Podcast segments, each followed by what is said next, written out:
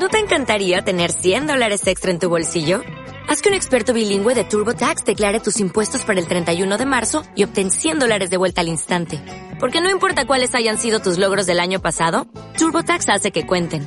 Obtén 100 dólares de vuelta y tus impuestos con 100% de precisión. Solo con Intuit TurboTax.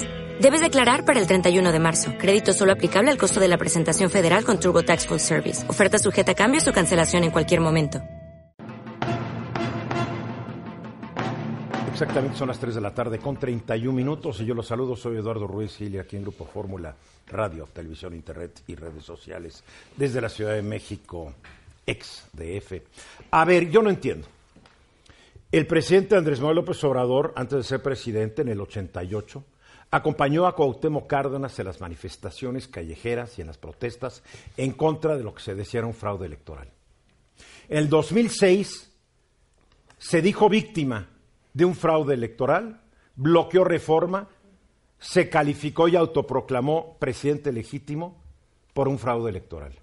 Y ahora le estamos dando tratamiento de jefe de Estado en funciones a un hombre que cometió un fraude electoral similar al del 88, donde se cayó el sistema cuando él estaba abajo y cuando volvieron a prender las computadoras ya estaba arriba. No entiendo la actitud que se tiene hacia Evo Morales. No la entiendo. Y sobre eso voy a estar platicando esta tarde con, oh milagro, se apareció, se apareció. ¿No les sorprendió a ustedes? La verdad yo pensé que sí le iba a ver. No, yo creía que era, yo creía que era una de estas imágenes. ¿Un holograma? Un holograma. Lila no. En color y en vivo, como ¿No eres están. holograma? Pues me encantaría hacerlo también a veces. Pero no, esta vez estoy aquí con ustedes feliz de la vida. Bienvenida. Lila. Gracias. Joaquín Ortiz de Chavarría. Hola Eduardo, ¿qué tal? Buenas tardes a todos. Mi querido Félix Loperena. Hola, buenas tardes, buenas tardes a Hugo todos. González. ¿Cómo estás Eduardo? Buenas tardes a todos. A ver, con la historia del presidente López Obrador de protestar contra fraudes electorales, no me explico la actitud que se le está teniendo al presidente, al expresidente de Bolivia. A ver, número uno. Yo estoy de acuerdo que si solicitó asilo o se le ofreció asilo, se le, conce- se le conceda. Esto está bien. Es más, esto estoy de acuerdo que haya mandado un avión por él si es que estaba en riesgo su vida. Perfecto. Ojo, un asilado se calla el hocicote, porque es un asilado. Sí. Él no llegó a México, el señor Morales, a hacer actividad política o a declararse al rato presidente de Bolivia en el exilio. Número uno, hay un gobierno legítimamente constituido en Bolivia. A su renuncia le tocaba al vicepresidente, nada más que el vicepresidente de él, que era su pre- vicepresidente desde hace 14 años, renunció con él y están en México también. A la renuncia del vicepresidente le tocaba al presidente del Senado, este renunció. Otro llegó, también renunció, entonces ya es presidenta, la señora Añez, que era la tercera vicepresidenta que se convirtió por mandato de ley constitucional de Bolivia en la presidenta. ¿Qué es lo que hizo Evo Morales? Y no le vamos a negar sus grandes avances en lo económico a Bolivia durante su gestión. 4.8% de crecimiento del PIB anual, como promedio brincos dieran todos los neoliberales que tuvo México. Y en un país sin salida al mar. En un país, bueno, olvídate, hay muchos países en salida del mar, pero en un país pues que no tiene mucho. El haber bajado del 60 al 30% el porcentaje de pobres tiene su mérito. El de la gente en pobreza extrema, haberla bajado del 30 al 15% de la población, tiene su mérito. Todo iba muy bien. Todavía tuvo la puntada de transformar a su país de la República de Bolivia al Estado plurinacional de Bolivia con una nueva constitución. Él fue el último presidente de la República de Bolivia y el primer presidente del Estado plurinacional, que además la constitución que él empujó le, va da- le daba derecho a una reelección. Hasta ahí. Y se religió en el 2009. O en el 2000, sí, en el 2000, 2005, 2010 y ahorita. Ok. Nada más que ya no tenía derecho a reelegirse. Pero como el señor Evo Morales, como todas las personas que se quedan demasiado tiempo en el poder, Se enfermó. no, los enferman. En poder. Los enferman, les empieza a decir, señor presidente, usted es un fregón, señor presidente, qué bárbaro, señor presidente, hasta Blanquito lo veo, lo que tú quieras, le decían. Se ¿En serio? marean. Sí, Se sí, marean sí. de poder, claro. Sí, Sí. porque ahora con su complejo de que lo corrieron por ser indio, por favor, estuvo 14 años en el poder, nadie lo corrió. El señor, el señor la regó. ¿Dónde la regó? De que fue en contra de su propia constitución. Entonces dice, bueno, para que vean que no viola la constitución, voy a convocar a un referendo donde los bolivianos me digan si me reelijo o no. Porque él creía que el pueblo bueno y sabio lo iba a apoyar. Y lo pues el pueblo bueno no resultó tan bueno y perdió por dos puntitos porcentuales, pero perdió con un 51 en contra y un 49% a favor. Entonces, como dijo, bueno, siempre no el referendo. Entonces fue a la Tribunal Constitucional de su país, el cual él controlaba, y ese tribunal le dijo, señor presidente, uno de sus derechos humanos es la de poder reelegirse hasta el día que se muera.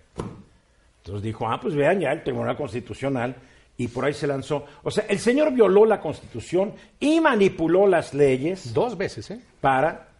¿Qué? Violó la Constitución dos veces, pues se religió la tercera, que ya no le permitía, y ahí va la cuarta. Pero el error empieza en septiembre en su referendo al que no le hace caso. Así es. Después se presenta, gana. Cuando están contabilizando el 88% de los votos, el señor iba con una ventaja de 7 puntos. Y la constitución que él promovió decía que si no ganabas con el 50%, tenías que tener una ventaja de 10 puntos o más porcentuales arriba de tu siguiente rival. Entonces, cuando se cuenta el 88% de los votos y ya es una tendencia clara, pues estaba el 7%. Gulp, se cae el sistema. No sé si le consultaron a Manuel Bartlett o a alguien de estos. Les dio, Y- les dio consultoría. Tal vez, ¿no? Y, oh milagro, prende la computadora y el señor va arriba por, por 10.7 puntos porcentuales y gana. La magia del sistema. Empieza a haber una serie de protestas y protestas fuertes. O sea, para un país como Bolivia, ver 50, 100 mil pesos en la- eh, personas en la calle es un diablal. Es como ver un millón en Santiago de Chile, ¿no? Entonces, el señor dice no, no, no, no. La OEA y varios países desconocen el proceso electoral, dicen este proceso no estuvo bien, lo desconocen. Él dice, no me importa. Cuando ya tenía el agua y otras cosas hasta la nariz, el señor decide, bueno, vamos a reponer la elección, pero era demasiado tarde. Entonces, el señor renuncia, y hay que decirlo, bajo la amenaza de un golpe de Estado del ejército de su país. Porque la gente dice, no hubo golpe de Estado. No, pero hubo una amenaza. Eh, y la gente me dice, no, es que no hubo golpe. A ver, ustedes déjenme entrar a su casa con una pistola y les voy a sugerir que abran la caja fuerte. A ver si no la abren. Es lo mismo que ocurrió en Bolivia. El ejército con todas sus armas le sugirió renunciar. El señor podría haber dicho, no renuncio y a ver cómo nos va. Prefiero renunciar y renuncio. Pero lo que no entiendo es el trato que le están dando. A ver, mandan un avión, está bien. Es más, ese avión podría ser el avión que usara el presidente para transportarse dentro del país. Es un avión chiquito que caben 10 personas, 8, no sé. No es ostentoso, no es esta bestia de avión que compró Calderón, el que después usó Peña Nieto, no, es un avioncito. Bien, podría usarlo por seguridad. Pero el colmo es que le dan más guaruras que los que tiene el presidente. Y si Morena le quiere dar cada diputado y senador 500 pesos para que Evo tenga más de reciba más que el mismo presidente de México al mes va a recibir como 180 mil pesos. Muy la libertad de los morenistas. También, que puedo claro. apostar que fue una voluntario a fuerzas. Así como lo fueron a ver ayer, fue voluntario a fuerzas. Pero me extraña el trato. Me extraña, sí, Lila. No, a ver, yo, yo veo esto muy problemático y aparte yo tampoco lo entiendo, porque si bien ha sido muy clara la estrategia de política exterior del presidente Andrés Manuel López De no Obrador meterse. de no intervención, ¿Por qué se metió aquí? entonces no se mete en Venezuela, pero en esto sí se mete y dice, no, pero es que era un golpe de Estado. Bueno, pero un golpe de Estado es un, es un tema interno del país. También. Y eso es una, eso es- o sea, eso es no intervención. Entonces, si ¿Te acuerdas que el viejo respetar- PRI siempre que era un golpe de Estado de izquierda Sí. se hacía tarugo? Sí. Y cuando era un golpe de Estado de derecha, ah, no, sí se intervenía. La política de México siempre ha sido intervencionista, por más que Así digan es. que no, siempre y cuando el golpista fuera ideológicamente Del- compatible. Bueno, pero Andrés Manuel ha sido muy, muy abiertamente vocal de que no se va a meter en Entonces, los ¿por asuntos. ahora? interiores. Entonces, ¿por qué ahora? Otra vez, yo no entiendo la política Yo exterior. tampoco. A mi parecer no hay estrategia. Tal vez porque, ¿sabes qué? Ya estoy pensando, porque Evo los va a asesorar en la economía. Ojalá no Oye, hacen eso y no después del quedarse cero 14 que años. vamos a crecer este año, del 0.1, imagínate que ve- Evo les dé unos tips y crezcamos 2, 3, 4, digo. Mientras sea de economía Y y no de cómo Hasta permanecer. yo estoy de acuerdo en darle 500 pesos al mes.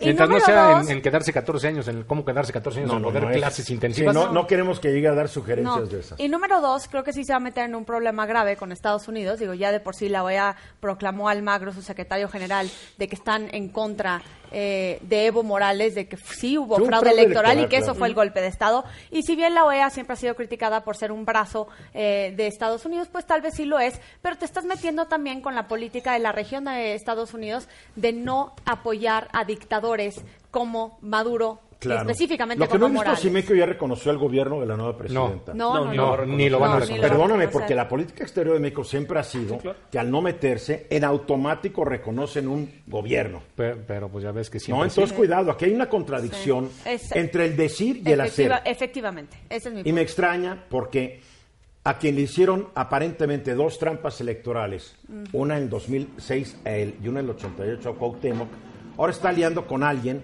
que aparentemente se parece más a Bartlett o se parece más al fraude supuestamente del 2006. Así me extraña, indebido, mal, incorrecto. Faltan 12 minutos para la hora.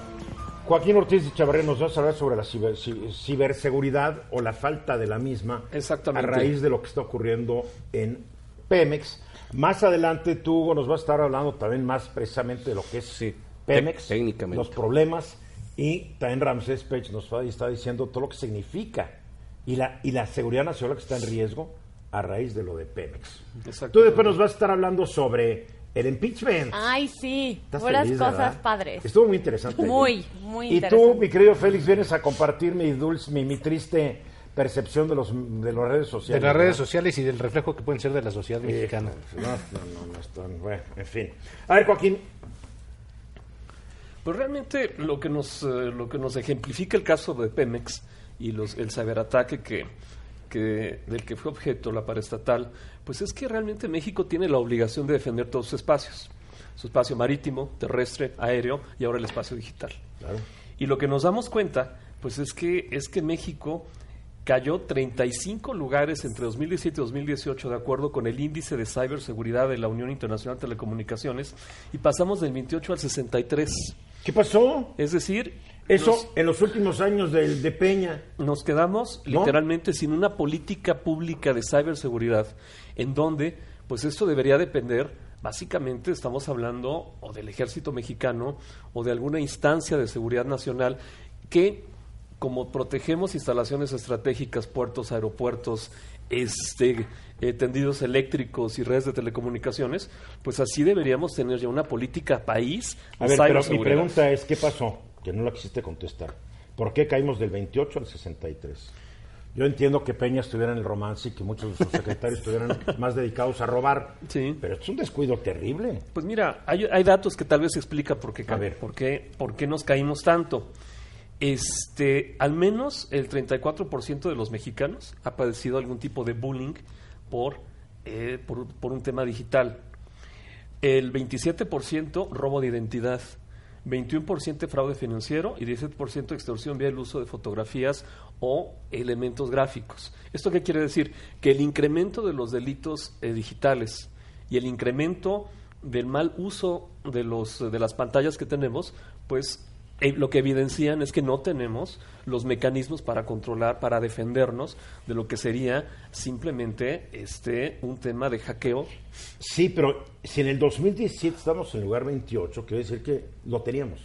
Si en el 18 ya no lo tenemos, es que alguien fue muy omiso. No sé a quién le toca. Se ha perdido mucho la cultura de, del antivirus y de, de- de revisar Es todo. que- Antes se hacía es que es mucho más que minuciosamente, un ya no antivirus. tanto. Ojalá esto No, fuera ojalá, como Norton. esto es más complicado. Estás hablando Sí, sí. de una Estás política. hablando de tu No, no, no. Estás ¿no? hablando de Que- una política país en donde Dale. tenemos millones de celulares, tenemos redes de, te- de telecomunicaciones que están 120 y interconectadas, tantos millones de celulares es Sí, el claro. dato que vi hoy en la mañana. Sí, sí. 122, 125 millones. que nos tienen interconectados. Tenemos satélites, tenemos redes públicas de telecomunicaciones, tenemos redes de seguridad de telecomunicaciones y además tenemos este, instalaciones estratégicas dentro del ejército, dentro de la marina, ahora la Guardia eh, Nacional, la Guardia Nacional, que nos obligan a tener una política de Estado digital.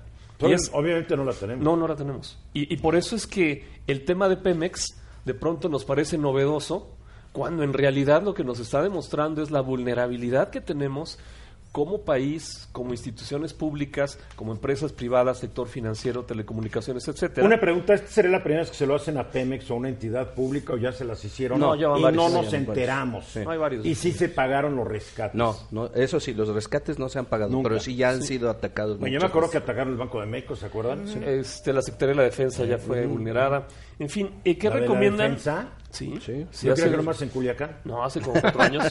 Ah, perdón. No, pero en Culiacán fue un caos digital.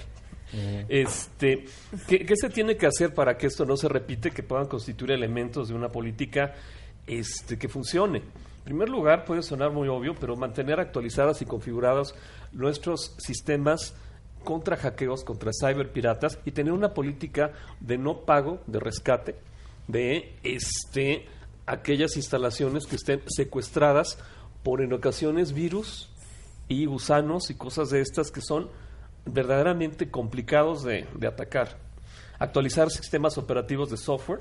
Lo cual obviamente no se ha hecho. No, no, es que eso es lo preocupante. Se dice que no Oye. quisieron invertir en precisamente en los sistemas de... de- de- ahorita Eh, con no, lo- bueno, hay una- pero, pero esto es hasta el 2018. A lo que es. me preocupa es que dentro de la austeridad republicana no se esté continuando con este error. Es lo que te iba a decir, Al que tal vez ratito te explico qué está ¿no? pasando. Porque Tal estos vez- temas cuestan Pues un hay que ver el presupuesto Sí. que ah que curiosamente mañana sin que nadie la haya discutido en público tiene que quedar legalmente aprobado el presupuesto Ajá, de 20 lo cual me está dando la idea que va a ser un presupuesto Así es. impuesto Sí. antidemocráticamente porque no se ha discutido Mira, en público lo, lo que se tiene que plantear es que termina un sexenio y comienza otro, pero tiene que haber continuidad en las políticas de gestión y de administración en temas de prevención digital. Y esto, hasta donde, hasta donde sabemos, es una responsabilidad de la Secretaría de la Defensa, pero además de otras, de otras instancias del gobierno federal que tienen que participar de la mano y de forma coordinada para que esto no se repita. Se- en Pemex eran 5 mil millones de dólares lo que estaban pidiendo rescate. 5 millones En ¿no? cinco- Sí. cinco- Cinco cinco mil- mil- no, cinco cinco millones. cinco mil millones cabrón. hasta, yo no cabrón. culparía del negocio no Sí. Entonces- 5 millones hay que hay que tener esto listo, preparado y sobre todo una política mexi- mexicana digital para temas de, de Pues este tipo. vamos a ver si en el presupuesto hay este rubro. Vamos a ver. No me extraña que no esté. Hay que echarle un vistazo. Cuidado. Existe Del un rubro. 28 al 63 Sí, lugar. terrible. Es, es un insulto. Mensajes.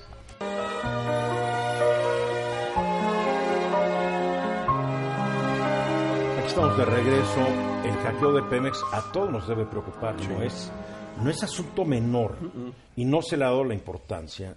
Bueno, es que ya llega un momento donde a qué le das la importancia sí, que a la Comisión de Derechos Humanos, que a Evo Morales, que a Culiacán, que día tras día Los levaron.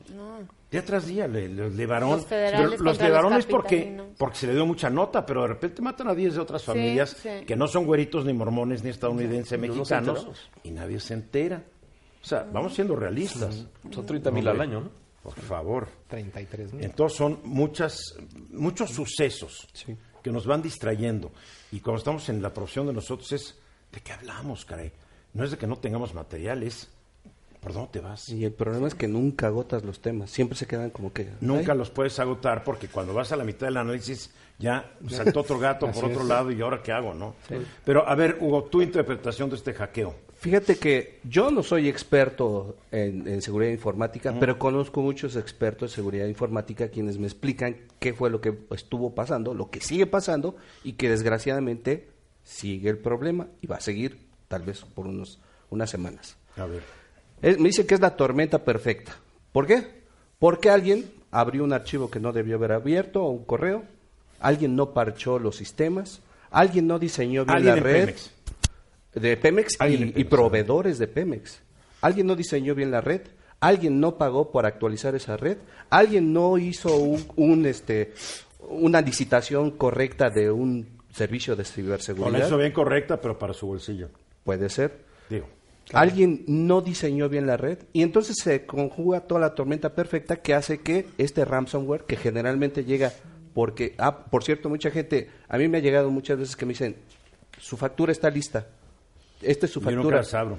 Y hay mucha gente que le da clic porque es un archivo PDF Claro. y cree que realmente es una factura. Y que está lista. Y ransomware, lista. para que la gente lo entienda, quiere decir es un programa para rescatar.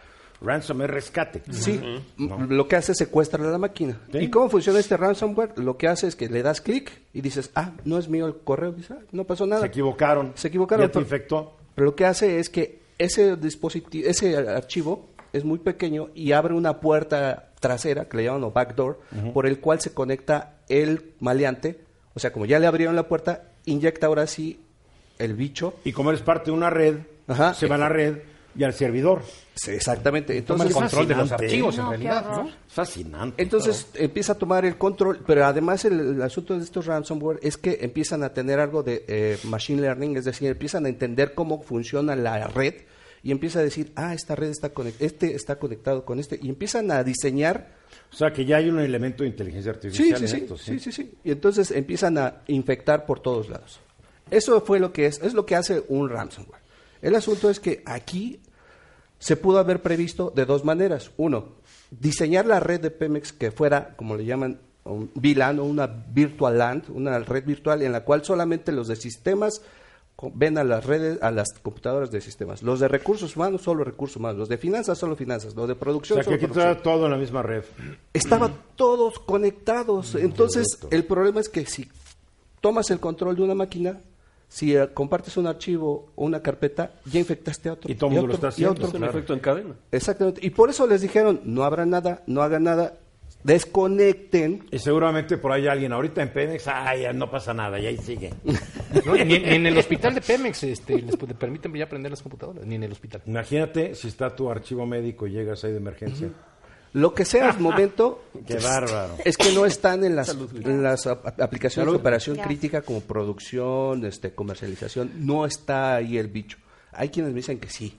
Bueno, no es el bicho, sino más bien, pues sí, el, el- Es un el- bicho cibernético. el sí. camino para, para secuestrar esas máquinas. El problema también es que se pudo haber eh, resuelto si hubieran pagado la actualización del sistema. ser. O sea, Es del, increíble. del- de- de- de- o sea, es un... Windows tiene una, dos vulnera- vulnerabilidades que... ¿Pero en están este caso- usando Windows en Sí, Pemex? Sí. Aquí tenía dos vulnerabil- vulnerabilidades que no parcharon, pero el asunto es que el parche no salió ayer, ni ayer, ni el mes pasado, ni el año pasado. Salió hace como cinco años. O sea, que hay el director, gerente de sistemas, debería ser el principal implicado por irresponsable. Tendría mucho y que su proveedor. Y su Y sus, proveedor. su- Sus sus Oye, proveedores. sus es proveedores. Microsoft. No, no, no, No. no, porque él, nada más instala su, es lo que dice Microsoft, no es mi bronca, yo tengo el, el sistema Y anuncio los y yo parches. les avisé que no lo hayan instalado de su bronca. Y el problema es que nadie lo, nadie parchó el sistema. O sea, que hubo más irresponsabilidad que imaginaríamos en Pemex. O sea, además de que la quebraron, la dejaron vulnerable. La infectaron. ¿Y qué otras Por dependencias? eso me da mucho, por eso me, por eso me da mucha preocupación esta iniciativa del diputado eh, Mario ¿Delgado? Delgado, de que para la marihuana quieren crear el Instituto de la Marihuana, que será una entidad pública tipo Pemex. Van a quebrar el negocio de la marihuana. Claro. Y ya quebrar eso ser. sería el colmo. Bueno, oye, si quiere, a ver, perdóname. El colmo es quebrar un monopolio petrolero. Bueno, claro, sí. Cuando en todo el mundo las empresas, aunque no son monopolios petroleras, están ganando carretonadas de dinero y en México, que es un monopolio, la quebraron. Ahora, No más ¿qué- por eso deberían haber ido, no fuera el poder, a la cárcel. Para concluir, Hugo. En descargo de Pemex y nada más para que no quede que solamente ellos tuvieran la culpa, la tuvieron Pemex, sus proveedores, sus trabajadores y sus consultores. Todo el mundo participó en ese problema. pero el involucrado más, in- el, el más responsable es Pemex. Sí, por a una licitación, porque no vigilar la licitación y la manera en que ofrecieron el Hay que servicio. averiguar los nombres, ¿no? ¿Y no nombres. tenían la información respaldada? Bien, Eh, sí, pero Bien, en gracias. eso están. Y sobre este mismo tema, Ramsés Page, que ayer estábamos hablando con él, pero se nos acabó el tiempo. ¿Dónde estás, mi estimado Ramsés, esta tarde? Llegando a Mérida. Bien, llegando a Mérida.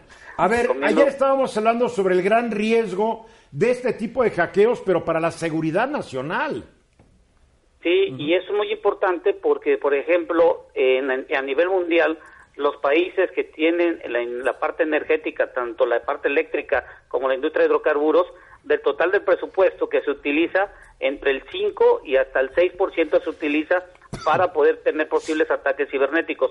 En Pemex, de acuerdo al presupuesto de este año, solo se va a invertir del presupuesto de Pemex Exploración y Producción el punto 7%. Quiere decir que no llega ni al 1%, cuando otras empresas están invirtiendo entre el 3 y el 5%. ¿Por qué esto, Eduardo? Porque todo, todo lo que se llame energía necesita un software o una aplicación por debido a la automatización que hoy en día se tiene en estos procesos.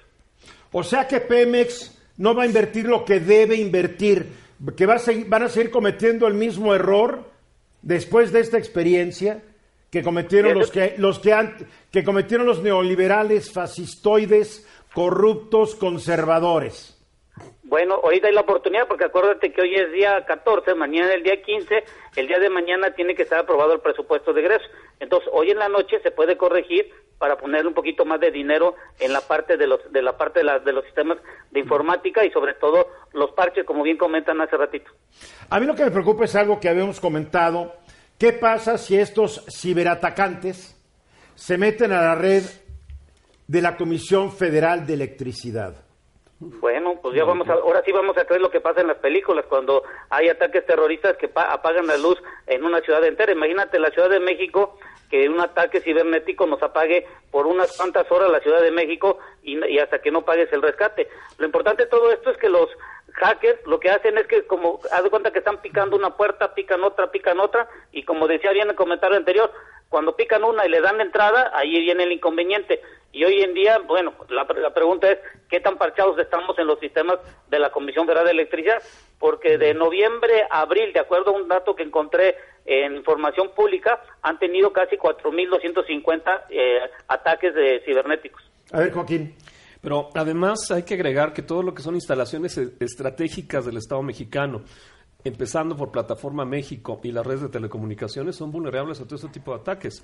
Entonces, eh, el- el- la definición de instalación estratégica nos da pie para, por lo menos, empezar a proteger digitalmente todas estas este todas estas eh, instalaciones donde quiera que estén porque estamos hablando de puertos y de aeropuertos tú imagínate un bicho de estos cibernético en un aeropuerto o simplemente No el controlador. O el controlador de para. plataforma México Yo quiero, no olvidemos que hace unos años, como hace cinco o cuatro años, Rusia hizo un ataque cibernético contra Ucrania Sí, y la dejó sin electricidad no sé cuánto tiempo. Tú paras a un país bloqueando su red eléctrica. ¿eh? Claro. Sí claro sí. Y lo que ahora me estoy preocupando es que con la ridícula cantidad que le piensas dedicar a ciberseguridad en Pemex, pues ya quiero pensar lo que le van a dedicar en la otra empresa monopólica que los mexicanos fuimos capaces de quebrar, que es la Comisión Federal de Electricidad. Sí, y el otro hay que acordarnos que también tenemos al SENACE, que es quien distribuye y controla cómo llega la electricidad a las diferentes partes de nuestro país. Entonces yo creo que, por ejemplo, en Estados Unidos la parte energética estaba revisando del cero, eh, de, lo- de los 10 primeros que son de importante de estrategia para los países como Estados Unidos, la parte de seguridad de, de, de, de antihackeo que se debe tener en la parte energética está en el número 6 de importancia y Estados Unidos espera que esto va a llegar hasta el segundo lugar en el año 2050 porque todo ya va a estar automatizado. En México creo que ni lo han tomado en cuenta. Ojalá que lo tomáramos en cuenta porque imagínate que, en- que en un día de la noche a la mañana nos dejen desconectados 12 horas en la Ciudad de México, ya quisiera ver los semáforos cómo van a controlar el tráfico. Imagínate. Muy bien, Ramsés, te esperamos pronto por aquí. Gracias. Cuídate, que tenga un buen día. Gracias, Ramsés Pech, desde Mérida. Estamos ya de regreso. A ver, yo ayer vi en, en C-SPAN, porque si tú, si, tú- eh, abres tu YouTube, tú puedes entrar a C-SPAN, que es un canal público de Estados Unidos, y me eché toda la comparecencia de los dos diplomáticos ante la Cámara de Representantes sin un solo corte comercial, lo cual es muy agradable, la verdad. Y sí, número uno, tienes que, digo, qué diplomáticos No, de no, carrera, bueno. ¿eh? Qué congruentes. O sea, saben hablar, saben articulados. explicarse, No, articulados. y basados en, la- en, en- en los datos. Se ve que toman notas Sí, de todo. de todo. Salen de una reunión, notas, notas, notas, notas. Ya quisiera ver a un diplomático mexicano así, que seguramente hay. No, Lo sí. que pasa es que no los vemos actuando. Sí. Porque El la verdad es que un, mexicano es muy bueno. un diplomático debe actuar sin que se le vea. Claro. Pero hoy, ahora que vi a estos dos, mis respetos, qué bárbaro. Sí. A ver, ¿qué va a pasar? Porque la opinión pública, se trata de que la opinión pública se le voltee a Trump.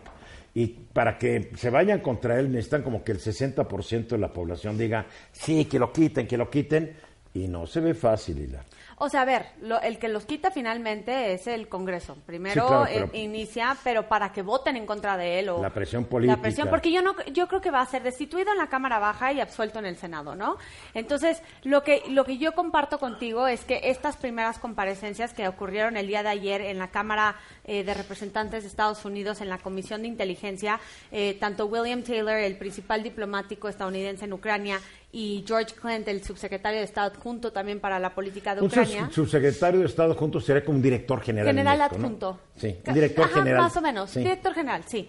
Eh, que, que a mí me, me parecieron excelentes, digo, se basaron únicamente en los datos, Datos. en lo que ellos conocen, en lo que ellos vivieron. Eh, yo creo que la, eh, lo que reveló eh, William Taylor, eh, Taylor, que ha sido embajador en Ucrania con George Bush y también estuvo con, con Obama, o sea, estas Y ahora es personas... embajador en Ucrania sin ser ratificado todavía. Está como por en invitación de funciones. Pompeo, es embajador en Exacto, funciones. Y el que exacto. lo oyó fue Pompeo. Sí. Así que, y porque Trump todavía dice, yo no sé quién es, lo cual demuestra que es un Sí, es un idiota. Oye, es su embajador. Sí, completamente. Digo. Pero aparte, la, justamente está en funciones porque quitaron a María Yavonovich, Sí. que mañana va a comparecer eh, eh, ante la Comisión de Inteligencia.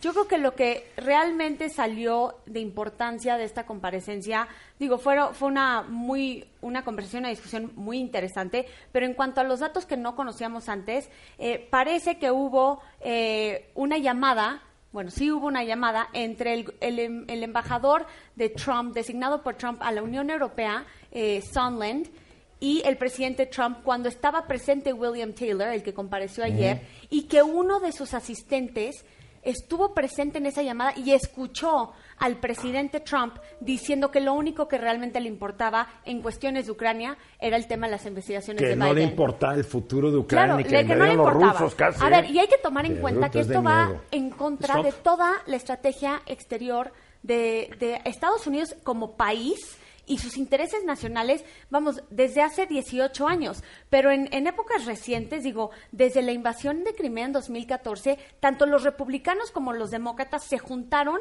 para imponer sanciones a Ucrania, también con sus aliados en Europa, y este y sacarlo del G, de, de- a sacar a Rusia de- del G8, del grupo eh, 8.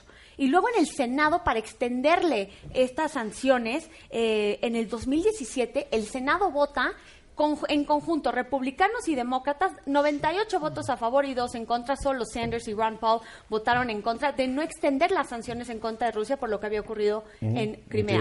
O sea, este siempre ha sido lo de Ucrania, es algo que va que favorece los- la seguridad y los intereses de seguridad nacional de Estados Unidos. Entonces, el hecho que Trump haya dicho, yo ya no les voy a dar 400 millones de dólares a Ucrania por hasta que ellos a mí me entreguen eh, algún tipo de documento o evidencia de la investigación que se va a llevar a cabo eh, de, de los Biden. Que me ayuden a destruir a los Biden. Exactamente, hay que decirlo, la verdad es que el hijo de Biden no tenía ni por qué estar ahí. Pero no sé, pero fíjate, le sí, pero, o sea, el cuate no tenía idea de lo que es el negocio y le pagan 50 mil Bueno, dólares pero eso mensuales. ocurre en todo el mundo, ¿no? No, sí, sí, pero a fin de cuentas es un caso de tráfico de influencias. Si el papá, oye, Sí. el papá le hubiera dicho a su hijito, oye, Hunter, no agarres la chamba porque me vas a meter en problemas. La verdad. De acuerdo. Pero yo entiendo que, que Biden había perdido a su otro hijo y yo creo que este su hijo Hunter le dice, papá, Pero voy a hacer esto y el papá es incapaz Pero de te voy a decirle decir no. cómo se debió haber hecho ese tema, Eduardo. Si realmente se, se quisiera saber si hubo un tráfico de intereses o de influencias, se tiene que hacer en Estados Unidos. Claro. No pedirle a un poder Estoy de como acuerdo. Ucrania a que No, investigue. mi punto no, es que, que lo Sí, investigue, mi punto es la falta de... Sí, sí, de prudencia. De vamos. prudencia. Sí, lo, entiendo perfectamente. Ahora, ¿qué va a ocurrir? Mañana va a comparecer eh, Marie Yava- Yavanovich, que fue la embajadora que estuvo en Ucrania eh, y que fue destituida por una campaña negra que le hizo eh, Giuliani, Rudy Giuliani, desde hace Ay, Giuliani. un año para destituirla porque es una mujer tanto inteligente, preparada, de carrera y honesta y sabía Sí. que iba a ir en contra de esta Oye, estrategia. Giuliani brilla por su ausencia, no, no. ¿verdad? Fue la estrella de ayer. malas, ¿eh? Fue No, parece que se completamente murió la estrella porque- de ayer. Pero interesante porque va a comparecer también David Holmes, que es este asistente de William Taylor, que justamente escuchó y va a ser un testigo principal de, de primera mano que escuchó, que escuchó al presidente Trump decir que evidentemente él lo único que le importaba en la investigación de los Biden. Y esto es muy importante porque Jim Jones, el, el este ay, Jim Jordan, perdón, el, el representante republicano de pena. Ohio. Ese cuate da pena, ¿eh? que ayer le decía, no, es que lo pena". único que, que- que están diciendo es que yo conozco a una persona que dijo que entonces escuchó. Esto no, esto es de primera mano. Es- no, pero además dijo, yo quiero que aquí traigan al, al, al- al soplón, Así es. al que arrancó Así todo es. este lío. mira, y un demócrata le contestó, es. si quieres que esté aquí el que, Sí, arm- que arrancó llegue el lío, Trump. Sienten ahí a Que llegue Trump. claro. Lo como cayó horrible, ¿eh? A ver, nada más rápido para acabar. Yo creo que en las próximas dos semanas se van a llevar a cabo comparecencias públicas. Eh, la Comisión de Inteligencia tiene que generar un reporte que se le va a pasar a la Comisión de eh, Jurídica. Eh, la Comisión de Asuntos Jurídicos tiene que hacer los artículos de, de- de- de impeachment o destitución para luego estar en votación en el Pleno a mediados finales de diciembre. Va a estar interesante. Muy ¿eh? interesante a ver qué pasa. Lo, que Lo van a es- destituir ¿sabes en la Cámara bronca? Baja? Que también Pence me da miedo, cara. No, que está peor que No, nadie. no, No, está peor Más que vale- nadie. más- más lo conocido está que bueno por peor que conocer. nadie. caray. Además, así se está preparado. Regresamos. Sí, no. Subí en Twitter un pequeño comentario donde digo, ya estoy hasta la madre. En serio, cuando tú te metes a Twitter, Facebook menos, pero Twitter es como estar tomando cicuta. Es como que eres un masoquista, ¿no? Y estás viendo, número uno, el encono, todos contra todos, lo cual no tiene nada de malo. Lo que tiene de malo es el nivel tan bajo de la discusión. Porque en este país cualquiera que tiene un Twitter ya opina, aunque sea un analfabeta funcional. O sea, ya todo el mundo opina y todo el mundo tiene derecho a opinar, que no crean que no. Pero ojalá que la gente se molestara Por verificar sus fuentes. por verificar. Mira, ya no sé cuántas veces me ha llegado la foto que esta semana como que les gustó redescubrir. Una foto falsa donde ponen a Evo Morales con Pablo Escobar Gaviria y con el Chapo Guzmán. Falsísimo. Ahí están los tres. Más falsa que un billete de tres pesos. Sí. Pero lo peor es que hay gente que te lo manda que tú supondrías que tiene el nivel intelectual, el nivel eh, académico, Para detectar que estudiaron para decir, oye, como que esto no es verdad. No, porque ya todos son atrapados Así es. en este rollo de golpear por golpear. El odio nubla la razón. La ignorancia más. la ¿eh? ignorancia también, La ignorancia pero- más. A ver, echándole un vistazo rápido a la historia de México, ¿cuántas veces diríamos, dirías que México ha estado unido como país? Mm, Antes de, antes de que, te digo, antes de que eran los primeros pobladores de América. No. Eh, cuando no había nadie. Nadie. No, los terremotos. No, ¿no? en los terremotos. No, pero los terremotos es unión ficticia. Sí. ¿Por qué? Porque nomás unos días llevamos agüitas, sándwiches y no nos olvidamos. Ya La se verdad, cuando y se nomás- cansan. Y nomás los de una zona del país. ¿no? Porque si está muy al norte, pues, eh, estas están hasta el sur, ¿no? Y además los del norte no quieren a los del centro, los, centro, los del norte sur no nos quieren y los del no- centro no queremos a nadie. O sea, es un problema grave, ¿eh? Yo te diría, Yo creo que unidos nunca. yo, yo te diría que unos meses en 1821. Hay pocos países, también hay que decirlo, que estén unidos. Claro. Siempre hay diferencias porque la naturaleza Siempre humana. hay diferencia, pero antes en Estados Unidos sí era muy claro. En Estados Unidos elegían un presidente, se peleaban y se daban con, con la cubeta. No, Estados Unidos elegían un presidente. nunca. No, espérame. Oye, están unidos que tuvieron guerra civil donde una matazón. Estoy de acuerdo. Están O sea- unidos que han tenido discriminados a los negros. Tú no puedes entrar a Estados Pero en Unidos porque te épocas de guerra- maltratan. pero más unidos que los mexicanos, sí. No. Ganaba un presidente y se ponían todos No, atrás de ese no, es presidente. Los políticos, Totalmente la clase política, a lo mítico. mejor. O sea, se unen cuando hay una guerra. Exacto, lo que yo te estaba diciendo. Pero cuando la guerra no va como guerra. estaban esperando, se desunen. A ver, Vietnam, sí, Vietnam. Cuando empezó a fallar la cosa, No, igual en se 9 empezaron a dar de trompadas allá adentro. No hay país que tenga una gran unidad, pero hay países donde tales los políticos saben manejar bien Pero tal vez tienen lo más que los une y no lo que los divide. Pero tal vez Claro. nacionalismo, ¿no? O sea, sí tienen más un nacionalismo. país, un país guerrero siempre es más nacionalista. Bueno, Pero Sí. puede haber causas con el terrorismo en España, la ETA. Sí, Sí, más que oye, están reunidos, Sí. sí. Habla con los vascos y Sí. los Con los catalanes, catalanes y- hasta los sevillanos tres sagrados, demás. el tema es que yo creo que fuera, Es que fuera, los sevillanos son tremendos. fuera de unos meses en los que se consumó la independencia de México, México nunca estuvo Tampoco unido. estuvo unido. Un- Se- perdóname, se consumió la Estuvo independencia. pésima tu pregunta, Sí, Félix. y tuvo que haber tuvo que haber un gobierno que era era un triunvirato porque no se ponían de acuerdo y después llegó, Ahorita Victor- con la llegó a Guadalupe 4T. Victoria y durante su primera presidencia que fue la única tuvo que enfrentar a los meses el primer golpe de estado y que no fue que no, No, no, por eso dije unos meses, dije por unos meses. favor, no, Ahora, no, no, no. cada vez se puede más ver más división y encono e, y también odio en las redes sociales, en Twitter. es que ahora ahí está, las redes sociales transparentan toda esta división. Antes no la sabía. Ahora, hay familias inclusive peleadas por, te- por temas de política Y tú las ves, porque además lo discuten abiertamente y dices, no, pues, a ver. Es que yo no creo que haya casa de ninguno de nosotros donde estemos de acuerdo sobre todo. No, no hay. O sea, la verdad. Pero de eso al encono que yo, de repente ves. yo no crecí en una casa donde todos estábamos, sí, papá, sí, mamá. Ay, sí, hermanitos. No, si tú creciste en esa casa, No, no. qué aburrida. la verdad. No, pero una cosa es cre- crecer con diferentes visiones de las cosas. Y otra ya con odio, pleitos y demás a raíz de, de temas políticos. Es que las redes sociales exacerban. Porque yo soy un anónimo y sin ningún pudor puedo decir, Claro. Ruiz Gil, eres Claro. un chayotero y mira, te voy a matar mañana y tal. Sí. Es el anonimato. Claro. Cualquier fans de- cobarde es valiente cuando no, cuando no se Y hacen hay las muchos cosas bots más hay muchas-. Como hacen que las cosas sean más alarmantes Sí, de lo que son. Sí, ahora, hay dos res- hechos recientes que demuestran claramente este encono, esta división que hay en México. Número A ver. uno, lo de Evo Morales.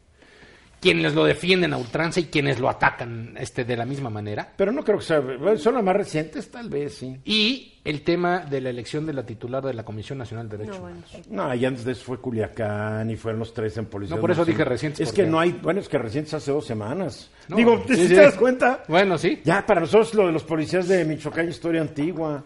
De Culiacán ya. O el cabo Uf, ametrallador. Fue el 17 de octubre, ¿no? Ya pasó un Sí, resto de o el cabo ametrallador. El cabo Bueno. ametrallador. También. fíjate. Fíjate, México, México siempre ha, sido, ¿eh? ha sido tradicionalmente, ha recibido este, en asilo a españoles, a judíos, a Sí, México libaneses. tiene una gran tradición de asilo. Sí. Así es. Ahora, tan fácil que era decir... A Trotsky, que a- a- ayer hablaba del presidente, no, recibimos a Trotsky.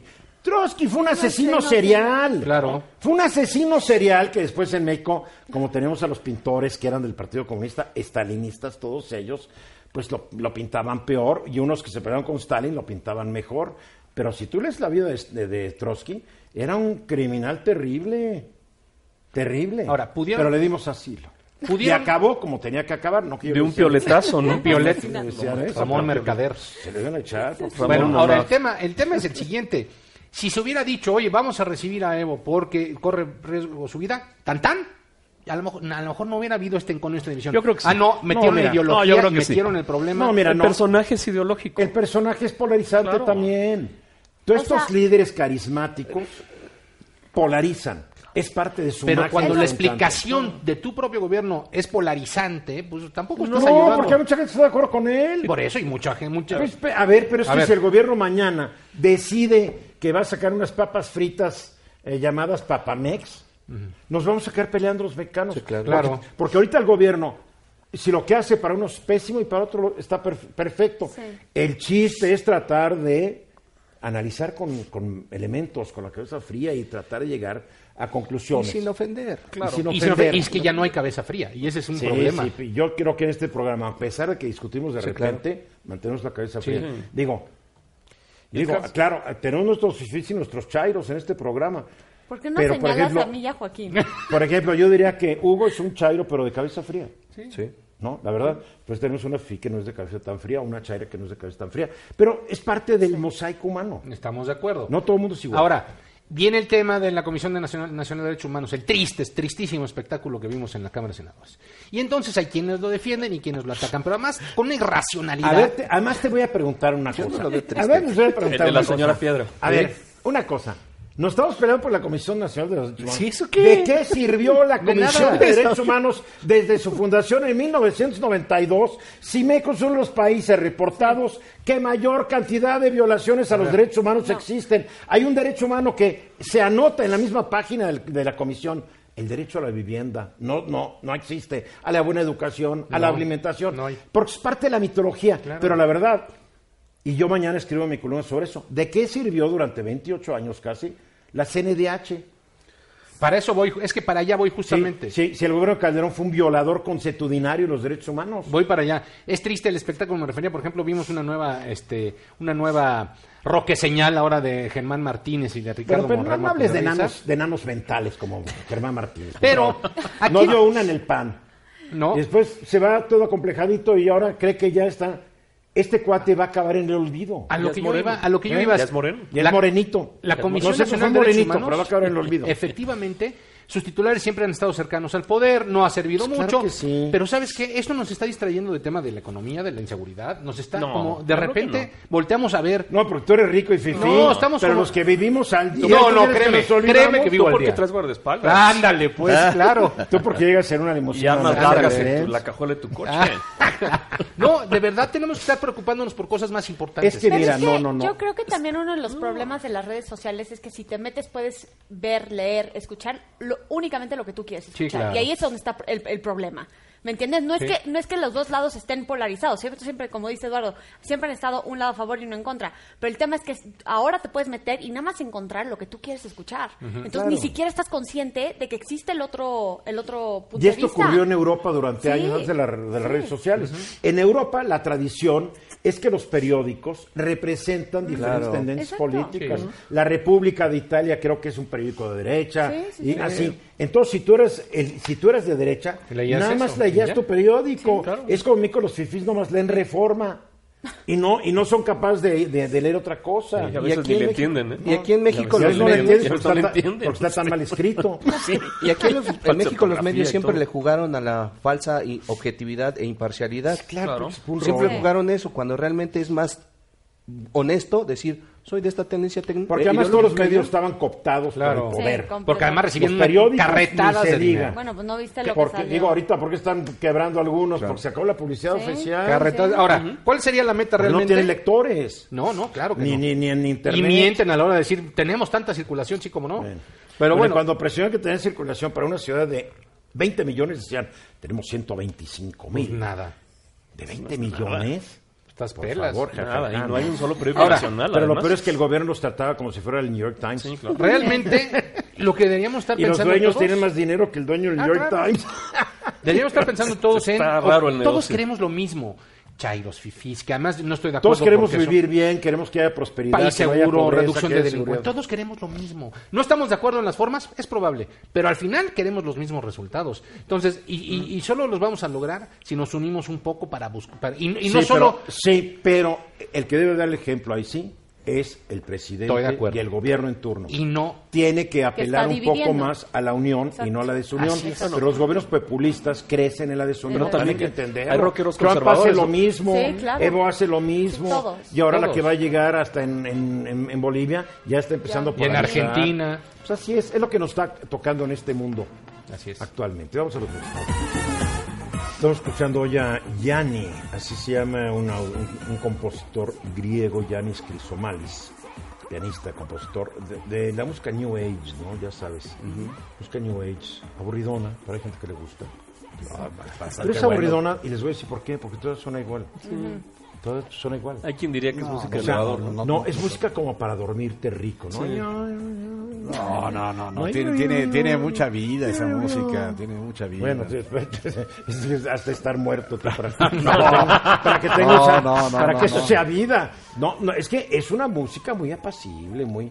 ¿Se te hace? Claro que sí. No, por no favor. de acuerdo. Bueno, hoy cumple 65 años Yanni, que estuvo, no sé si sigue casado con Linda Evans. Exactamente, Que aquella fue esta protagonista de Dinastía. Sí. Hace muchos años de la Entonces, primera. no sé si sigan, la verdad. no, no, La serie yo no- original. A ver, tú que eres fan de Yanni, ¿sigue, No, no, sigue no, no. casado con Eh, ella? En, en- en- en ese tema no, no, participo. No, Yo me gusta más el tema. era- eras fan. Sí, soy fan, pero exactamente de la música, no, no de la vida marital del.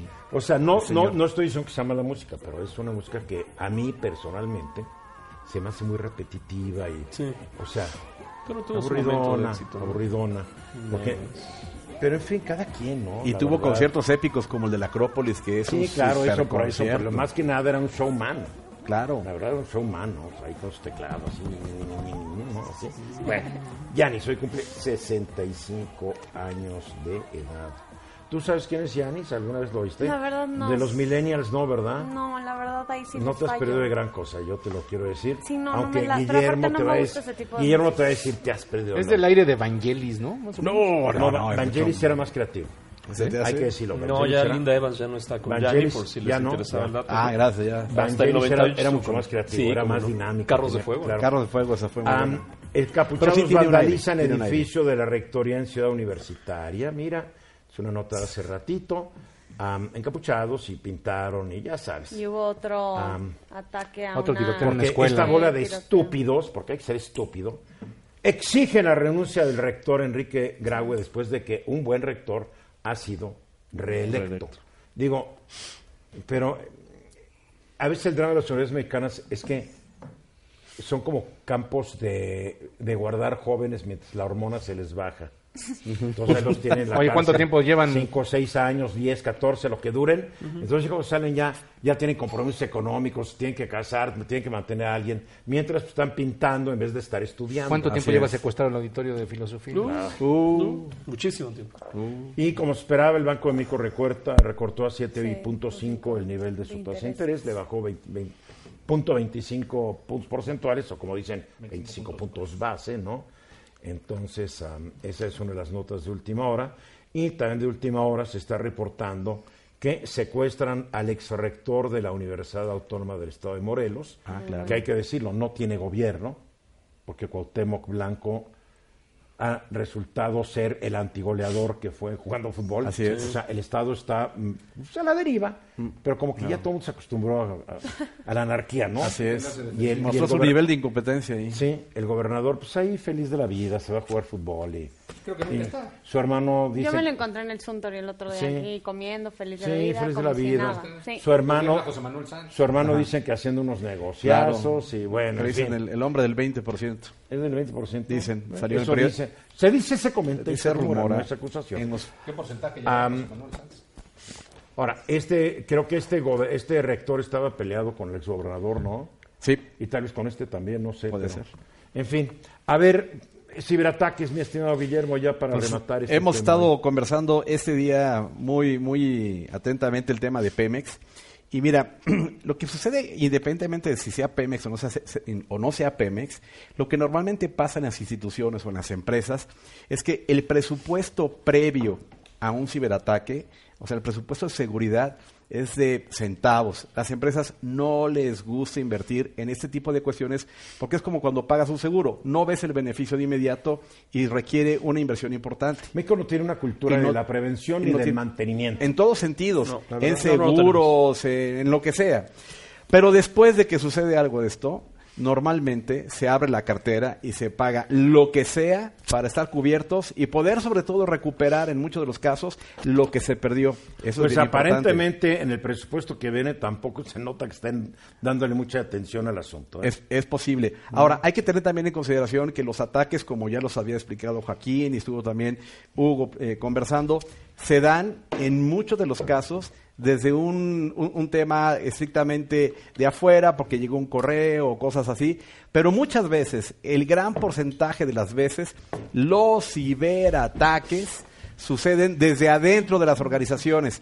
Y te voy a explicar qué es, qué es lo O más sea importante. que hay gente, un empleado que ya no está contento, ya sé, alguien que, que lo metieron a la austeridad republicana y le bajaron el sueldo. Ah, Y pues dijo, justo, ah, puede sí, ser muchas. Justo, ah, le pregunté, sí, justo le pregunté a ah, Hugo si sí. no había oportunidad. Van de a que ver, fuera desde- Y les voy a explicar por qué ¿No eso- merezco ganar más? Es muy fastidian. curioso Eso que se esos, llama ciber- sabotaje. Sí, que es muy curioso que esos- estos ciberataques suceden. Pues que les en- sabotearon el sueldo Claro, también. por supuesto. Digo, la venganza es dulce. Sucede en el secuestro, como en, en- en este caso, de datos que de otra forma, o, en secciones del disco duro, o en carpetas, o en discos duros, o en sistemas, que de otra forma es muy difícil entender en dónde quedan, ¿sí? Y pensar que fue por un tema así de, de la nada es muy, es muy curioso. Y eso es una cultura de respaldos. No he escuchado que digan que tienen los respaldos para poder salir adelante. ¿No es qué? Respaldos, el respaldo a la información. Tal vez, tal vez alguien en Pemex también dijo, ¿res qué? Res- posiblemente. Ya nos Así vamos. pasa. Lila, qué gusto verte. Ay, Hasta la próxima. a ver cuándo. como dos semanas. A ver cuándo. Joaquín, Ay. gracias. Gracias. Guillermo. Félix, gracias. Mi querido Hugo, mañana 3.30 de la tarde. Aquí estamos.